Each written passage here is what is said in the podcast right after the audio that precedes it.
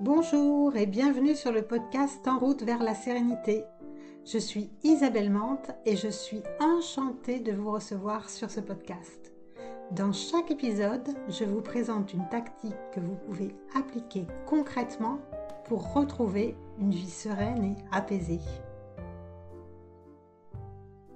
Se faire respecter au travail, c'est indispensable pour entretenir des relations sereines avec ses collègues et puis surtout pour garder une certaine estime de soi.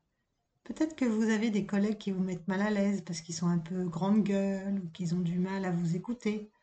Ou peut-être que votre patron ne vous considère pas à votre juste valeur. Même si une ambiance cool, ça favorise le bien-être au travail, c'est pas pour ça qu'on doit tout se permettre et qu'on ne doit pas se faire respecter. Alors comment faire pour se faire respecter au travail? C'est le thème de l'épisode de la semaine. Mais avant, je vous invite à vous abonner pour ne louper aucun épisode. Et surtout, n'hésitez pas à me laisser un petit commentaire. J'adore vous lire. Première astuce pour inspirer le respect, soigner sa façon d'être. Votre collègue y met ses pieds sur votre bureau et vous voilà en train de lui hurler dessus. Non seulement il risque de vous regarder avec des yeux ronds, mais il va pas vous écouter pour autant. C'est pas facile de savoir comment agir en de telles circonstances, mais les hurlements, bah, c'est pas adapté. Les émotions ne font pas bon ménage avec l'environnement professionnel. Vous devriez apprendre à développer une attitude plus maîtrisée. Si vous souhaitez être respecté, c'est indispensable que votre attitude soit vraiment ancrée. Et si vos émotions vous submergent, eh bien apprenez à les maîtriser pour vous faire entendre autrement. On n'impose pas le respect de force, mais on l'inspire par ses actes et ses façons d'être. Vous pouvez vous affirmer par votre façon d'être face à vos collègues, mais jamais en les forçant à vous respecter. Essayez de rester toujours courtois, mesurez vos mots et vos gestes. Bien sûr, vous n'avez pas besoin de devenir quelqu'un d'autre, mais apprenez à prendre du recul face à certaines situations plutôt que de vous emporter. Ça signifie pas que vous devez vous laisser marcher sur les pieds, mais d'exprimer votre mécontentement sans vous énerver. Une personne maîtresse de ses émotions, elle inspire naturellement le respect. La deuxième astuce pour inspirer le respect, c'est d'adapter sa tenue et sa posture. Vous aimez bien votre tenue cool et rien ne vous empêche de la porter au travail tous les jours. Mais il y a certains codes vestimentaires qui sont importants selon les circonstances. Oui, je suis d'accord, l'adage le dit. L'habit ne fait pas le moine. Et si vous allez en visite chez des clients, adaptez votre tenue vestimentaire au code de l'entreprise. Vos interlocuteurs auront plus de facilité à s'identifier à vous, vous savez, grâce aux fameux neurones miroirs. Au-delà de la tenue vestimentaire, c'est aussi votre posture qui a un impact sur la perception de votre entourage, mais aussi sur votre propre perception de vous-même. Vous doutez? Faites le test. Redressez votre torse, bombez la poitrine, relevez le menton. Alors comment vous vous sentez? Et maintenant faites exactement l'inverse de cette posture.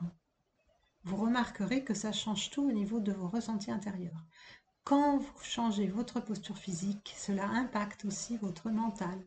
Vous vous sentez plus confiant, plus assuré, en vous redressant qu'en restant avachi sur votre chaise. Le manque de confiance en soi impacte votre manière d'être et la façon dont vous êtes perçu. Un changement de posture physique, ça vous fait paraître plus confiant et ça peut imposer le respect des autres. Pendant les réunions, ajustez votre posture pour vous sentir confiant et susciter aussi le respect de vos collègues.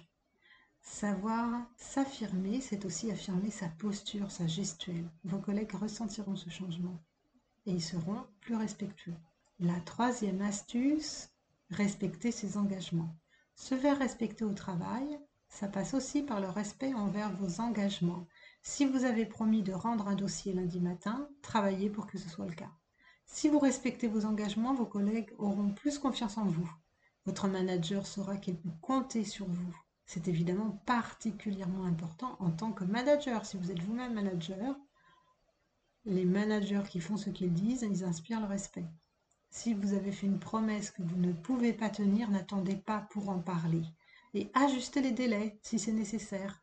Si vous sentez que vous allez être en retard sur une tâche ou un dossier à rendre, dites-le plutôt que de faire attendre vos collègues. Soyez honnête sur ce que vous pouvez faire ou ne pas faire. Reconnaître ses limites va aussi montrer que vous ne cherchez pas à briller à tout prix. Si vous voulez avoir du respect de vos collègues, montrez-leur qu'ils peuvent compter sur vous et pas que vous voulez tout faire et être partout à la fois. Pour être respecté, il faut aussi savoir poser des limites. Ça rejoint le point précédent. Savoir ce que vous pouvez accomplir et poser des limites claires. Vous ne serez pas respecté par votre entourage professionnel si vous dites oui à toutes les sollicitations. Soyez ferme dans les tâches que vous avez à accomplir. Ne lâchez rien. Apprenez à dire non. C'est une bonne façon d'apprendre à se respecter soi-même et donc de se faire respecter par les autres. Ce sera d'autant plus facile si vous respectez vous-même vos engagements.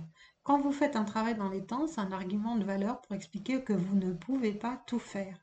Gardez à l'esprit que vous aurez du mal à vous faire respecter si vous ne vous respectez pas vous-même. Travailler en équipe, ça ne signifie pas se sacrifier. Bien sûr, vous pouvez avoir de la souplesse et rendre service de temps en temps, mais ça ne doit jamais devenir une habitude. Et surtout, ça ne doit pas empiéter sur votre vie privée. Depuis de nombreuses années, les entreprises adoptent le droit à la déconnexion. Pas de mail ni de coup de fil en dehors d'une certaine heure et les week-ends. Demandez à vos collègues d'appliquer ces règles et appliquez-les vous-même.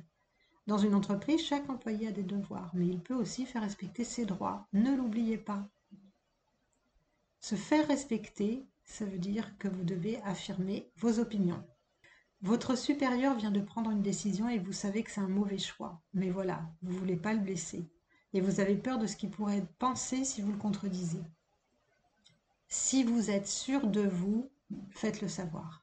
Appuyez-vous sur des chiffres si c'est possible ou sur une expérience passée pour justifier votre avis. Vous n'avez pas besoin de chercher à le convaincre, mais faites-lui part de votre avis et de vos doutes sur la stratégie. Se faire respecter ne signifie pas vous la péter sans arrêt. Au travail, il faut cultiver aussi l'humilité votre collègue fanfaronne à la machine à café qu'il a décroché ce super contrat. Tout le monde l'écoute et il en rajoute en se vantant exagérément. Et le voilà qui recommence lors du déjeuner. Vos collègues commencent à lever les yeux au ciel. Les fanfarons sont rarement estimés, d'autant qu'ils en rajoutent pour se faire mousser. Et ça cache parfois un sentiment d'infériorité d'ailleurs. Si vous avez de bonnes compétences dans un domaine, mettez-les en application dans votre travail. Ça se verra sans que vous ayez besoin de le crier sur les toits. Faites preuve d'humilité même si vous êtes le meilleur dans plusieurs domaines. C'est important de valoriser aussi le travail d'équipe, sans vous attribuer toutes les réussites. Mais si vous ne savez pas faire, dites-le et demandez de l'aide ou déléguez. Personne au monde ne maîtrise tout, tout le temps. Savoir reconnaître ses limites, ça inspire le respect. Le respect au travail, ça passe aussi par la solidarité. Quand je travaillais en entreprise, la phrase qui agaçait le plus mes supérieurs et mes collègues de travail, c'était c'est pas mon job. Vous avez certainement déjà croisé ces collègues qui refusent systématiquement d'aider les autres. Ils pensent, à tort, qu'ils seront davantage respectés par les autres s'ils campent sur leur position et ne sortent pas de leurs attributions. Les personnes qui ont un bon esprit d'équipe se focalisent sur la réussite de l'entreprise, de l'équipe, et pas sur euh, c'est mon job ou c'est pas mon job. Pourtant, la solidarité, c'est ce qui amène le plus de considération. Si vos collègues savent qu'ils peuvent vous demander de l'aide, ils seront ravis de vous donner un coup de main de temps en temps, quand vous en aurez besoin. Bien sûr, vous avez une mission au sein de votre entreprise et de votre service et vous devez la mener à bien, en priorité. Mais lorsqu'un collègue a besoin d'aide et que vous pouvez lui apporter votre aide, faites-le. Cela contribue à un environnement de travail positif et à mettre en avant le travail en équipe. Vos collègues et vos supérieurs les apprécieront. Ils auront du respect pour votre implication collective. Rappelez-vous que vous travaillez tous pour le même objectif, faire la réussite de votre entreprise. Vous devez aussi accepter la critique pour vous faire respecter au travail. Je vais vous dévoiler un secret. Vous n'êtes pas parfait. Ah oui, vous le saviez sans doute. Mais acceptez-vous facilement la critique. Si vos collègues vous font des remarques sur votre travail, ne les contredisez pas, mais cherchez au contraire à en savoir plus.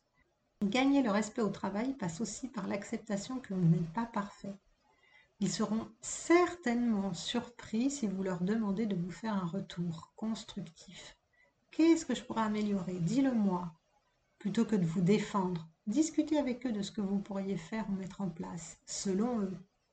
Vous allez apprendre énormément sur votre comportement, vos façons de travailler et vous pourrez vous améliorer. Rien de plus agaçant qu'une personne qui n'est pas capable de reconnaître ses failles et qui s'entête dans une voie. Pour aller plus loin, vous pouvez même solliciter vos collaborateurs, vos collègues ou vos supérieurs pour leur demander d'avoir une critique constructive sur votre travail.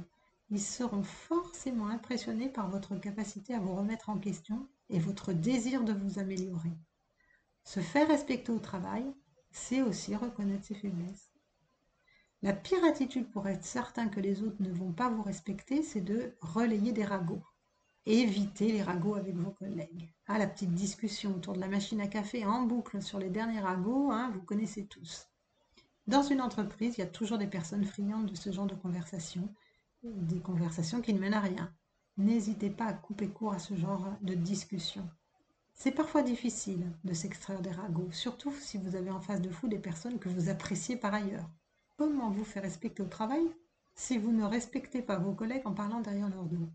Alors voici quelques conseils pour éviter d'alimenter les ragots et surtout mettre court à ce genre de conversation. Changez de sujet. Parlez de votre dernier week-end, d'un film que vous avez vu. Questionnez vos collègues sur leur activité en dehors du travail. Vous pouvez aussi rester silencieux. Ça décourage souvent les personnes en face de vous.